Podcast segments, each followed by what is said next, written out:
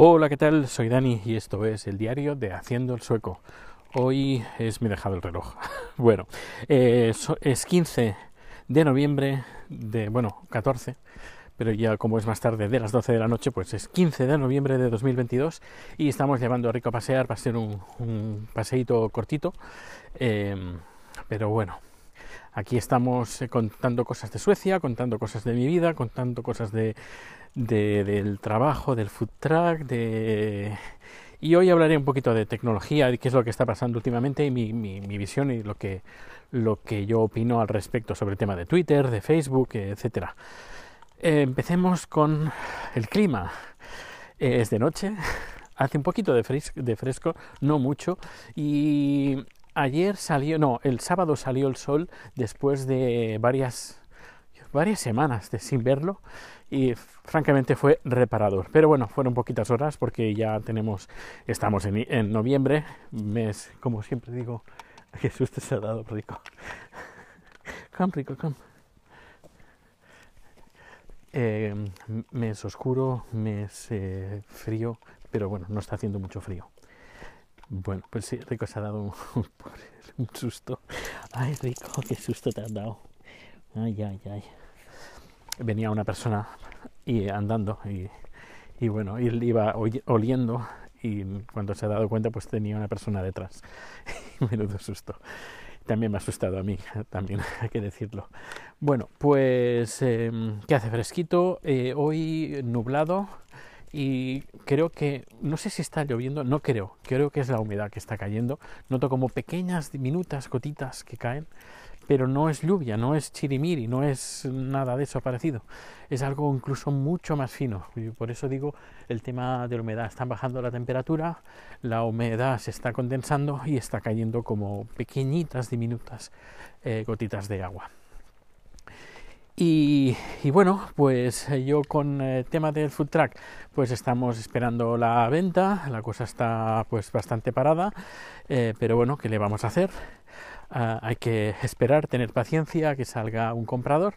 Y bueno, Chat está con, trabajando en el, en el restaurante que bien, la verdad es que bien, lo veo animado, incluso lo veo incluso más animado de cuando te, tenía el food truck, porque teniendo el food truck, pues las, las, preocupaciones y todo, ahora aún seguimos teniendo varias preocupaciones, pero, pero al menos yo lo veo bastante contento, bastante animado y feliz.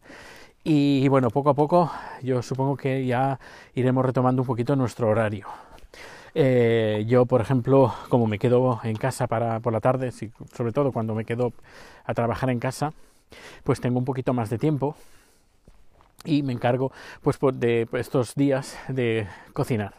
Cocina, cocino yo y por ejemplo he estado cocinando, bueno tenía una máquina de sous vide y he estado haciendo eh, cerdo eh, cocinado a fuego, a fuego lento, digo, bueno, en sous vide.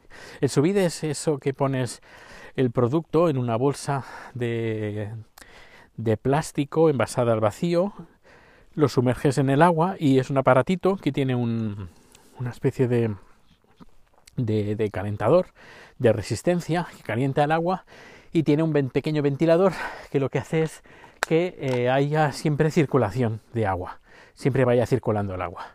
Y así el agua siempre se mantiene a la temperatura que tú le indicas. Eh, y normalmente, pues por ejemplo, para hacer el cerdo creo que lo puse a 60 grados durante dos horas y media, no, tres horas, durante tres horas. Y hoy he hecho salmón, el salmón pues lo he dejado a 46 grados durante una hora. Y ha quedado muy rico.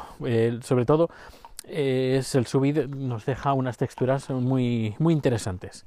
Jugosas, tiernas, muy, muy, muy rico. Y, por ejemplo, el tema de las carnes, pues se cocinan de forma homogénea, como por ejemplo cuando haces una, un, un entrecot, por ejemplo, o un solomillo de ternera, que son piezas más bien gruesas, y las haces, por ejemplo, a la plancha, ¿qué pasa? Pues, pues sí, estará muy jugoso por dentro, pero por fuera pues está seco. En cambio, de esta forma haces que toda la carne esté jugosa, desde la parte externa a la parte interna. Lo único que tienes que hacer es sellarla al final, una vez está hecho, coger una plancha y cuestión de nada, 10 segundos, banda, banda por banda, la sellas y listo. y está muy bien y la había usado muy poco, pues ahora que tengo tiempo, pues eh, la estoy usando. Esta, esta máquina de subid. Y ¿qué más? ¿Qué más? Eh, pues bueno, eso, que estoy cocinando. Eh, hablando sobre temas tecnológicos, bueno, supongo que sabrás que desde hace, hace unos días, que bueno, semanas, semanas ya, que puede ser, que Elon Musk adquirió eh, Twitter por una pasta, una pasta, gran pasta de dinero y bueno, pues la, gente se le, se le, está yendo, anunciantes, etcétera, etcétera. Pero no solo eso, sino que bueno, ya, hace meses que por ejemplo YouTube, por no decir, hay YouTube, digo, eh, Facebook, eh, las, sus acciones, por ejemplo, llevamos, lleva un año que no paran de, de bajar. El, y, bueno, y se prevén despidos por parte de Twitter, creo que son 7.000 despidos, por parte de Facebook 11.000 despidos, luego también Amazon, si no me equivoco, eh, tuvo, bueno, quería lanzar un coche eléctrico, eh, invirtió mucho dinero y mucha gente y la cosa le ha salido mal y va a despedir a 10.000 personas. Eh, ¿Qué más? Apple comentó incluso que iba a no contratar a nadie durante el año 2023, y que las contrataciones de Apple están, están congeladas, y Google ya anunció desde julio que no iba a contratar, y que si iba a hacerlo serían en puestos muy específicos, pero que Google tampoco iba a contratar eh, por, por el tema de la recesión. Y yo lo que pienso es que yo creo que la gente se ha cansado ya un poco de estas grandes majors eh, de Internet, estas grandes plataformas, y eh, quiero eh, apartar un poco a Amazon, porque Amazon no, entraría dentro, de este juego, y estos despidos yo creo que no, no están propiciados por el servicio de Amazon, sino más bien de sus inversiones que ha hecho, pues yo creo que, pues como he dicho, la gente se está cansando un poquito de estos grandes media, de estos grandes eh, grandes plataformas. Lo que antes serían, pues que se pusieran, ay, que me, lío, se pusieron de moda eh, los portales y que al final han desaparecido casi todos. Y, se invirtió mucho dinero y se invirtió eh, bueno pues se pensaban pues que estas plataformas podían seguir bueno ahora con el todo el nivel social el boom de Internet a nivel social, las redes, eh, Facebook, Twitter, eh, Instagram, etcétera, etcétera, pues ¿qué ha pasado? Pues que han hecho lo mismo que pasó con las antes las .com, pues demasiada inversión y más cuando por ejemplo han tenido problemas con, con, por ejemplo Facebook ha tenido problemas con la con la ley Google ha tenido problemas con la ley uh, por tema de protección de datos sobre todo eh, Cambridge Analytica etcétera etcétera etcétera y, bueno, y luego por otra parte la gente también está un poquito cansada pues de esas manipulaciones que pues que tienen esos algoritmos pues que te enseñan eh, aquello que la plataforma le, le, interesa vender de para engancharte. Y poco a poco creo yo la gente se va desenganchando un poco y está buscando alternativas alternativas como puede ser Mastodon eh, y, bueno y alternativas más ligeras entre comillas como puede, podría ser TikTok Em, y por otra parte, eh, lo que yo pienso que es los creadores de contenido, eh, pues yo creo que también están un poquito cansados de estar, eh, pues de, dependiendo de, estas grandes empresas y sobre todo, pues como he dicho, de, los algoritmos y se están pasando más a depender de ellos mismos, a tener pues, pues sus propios servidores, a tener sus propias plataformas, a tener eh, yo creo que será eso el futuro. Es decir, volverá, yo creo que volverá el feed del, podcast, volverán los blogs, volverán, volverá, pero las plataformas seguirán existiendo, habrá plataformas más o menos importantes, pero no se van a dedicar, no van a invertir tanto dinero en estas plataformas y los eh, creadores de contenido van a usar estas plataformas como escaparate, pero no lo van a usar como único escaparate, como el único lugar donde eh, poner contenido. Porque, claro, has puesto, por ejemplo, has estado 3, 4, 10, 15 años en Twitter poniendo un montón de contenido y luego desaparece. Bueno, eh, pensad con lo que pasó con, con uh, MySpace. La de páginas que había, la de contenido que había Y una vez cerrada, toda la promoción que has hecho, el tiempo que le has dedicado, que todo, todo, no ha servido de nada. Que sí, has tenido, pues durante, ha durado, eh, mientras has estado ahí, pues has tenido visitas, has vendido lo que sea, canciones, por ejemplo, o has conseguido contactos, pero una vez la plataforma desaparece, tú también tienes que pasarte a otra, la gente te tiene que volver a encontrar. En cambio, si tienes tu página web, tu propio servidor, o ya con tu, tu, propio dominio, ya es otra cosa. Ya, pues sí, puedes usar pues eh, todas las plataformas habidas y por haber para promocionar, pero al menos que la gente te reconozca y sepa dónde encontrarte en el caso de que una plataforma desaparezca. Eso lo comentaba, lo comentaba Gabriel con el tema del correo electrónico. Si tienes un correo electrónico con tu dominio y el dominio lo controlas tú, a no ser que te roben el dominio, eh, pero siempre tu correo va a ser el tuyo, por mucho que Gmail, eh, Hotmail em, eh, ¿sabes? Todas estas plataformas, mm, como no dependen de... Bueno, tú dependes de ellas, una vez ellas desaparecen, mm, tú, también tienes, tú también desapareces. Por eso yo creo que poco a poco la gente se va a dar, se va a dar ah, cuenta de que es más importante tener controlar todo lo que tú haces, todo lo que tú eres, toda tu presencia en Internet y controlarla directamente tú mismo y luego usar las plataformas pues para anunciarte, para comunicarte con, con tus amigos, con tus compañeros, eh, etcétera, etcétera, con, gente que conoces, con contactar con nueva gente. Em, yo creo que la cosa irá por ahí, la cosa irá por ahí.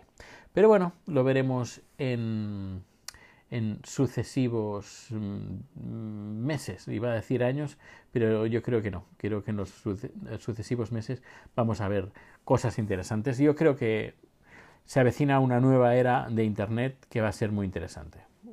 Redes sociales van a eh, tener menos protagonismo y el que, lo que va a tener más protagonismo es que cada uno podrá eh, tener su propio, su propio espacio controlado, y gestionado por él mismo. Y las plataformas serán sencillamente como un mirror, un espejo y cuando ese espejo desaparece, la gente podrá volver al origen. Bueno, pues nada, estamos en casa. Muchísimas gracias por estar ahí, por escucharme, por dedicar tu tiempo a escucharme. Muchísimas, muchísimas gracias.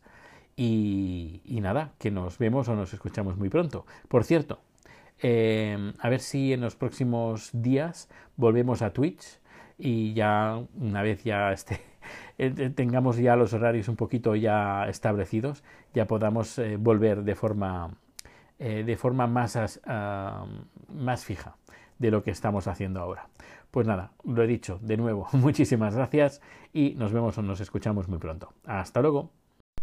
Hola, ¿qué tal? Soy Dani y esto es el diario de Haciendo el Sueco. Hoy es 20 de noviembre de 2022 y bueno, estamos algo nerviosos en casa por, porque eh, parece que hemos recibido bueno, Chad recibió el viernes una notificación de, de de la oficina de inmigración, que hoy lo hemos mirado y en, en, su página web, bueno, en su, en su perfil, dentro de la página de inmigración, bueno, tienes un perfil que entras a través de, pues, de tu Bank ID, de tu, a través de tu número personal, y dice que le han, que, que ya tiene la resolución, que va a recibir la resolución dentro de unos días y ya está, pero no le dicen si ha sido afirmativa o negativa, que vaya, me parece bastante absurdo que no digan nada porque si entras a través de tu, de tu panel de control y te identificas antes con tu DNI electrónico, eh, pues